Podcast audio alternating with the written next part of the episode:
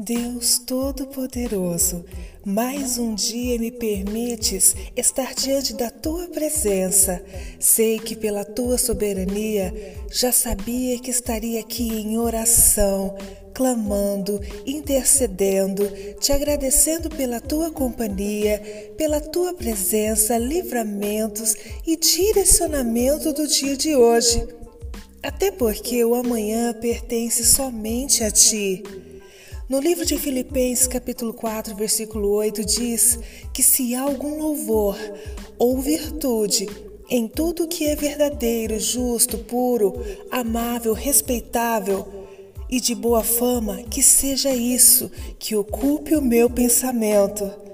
Deus, não sou perfeita, mas a cada oportunidade de vida que me destes, tenho procurado através do teu espírito buscar a paz.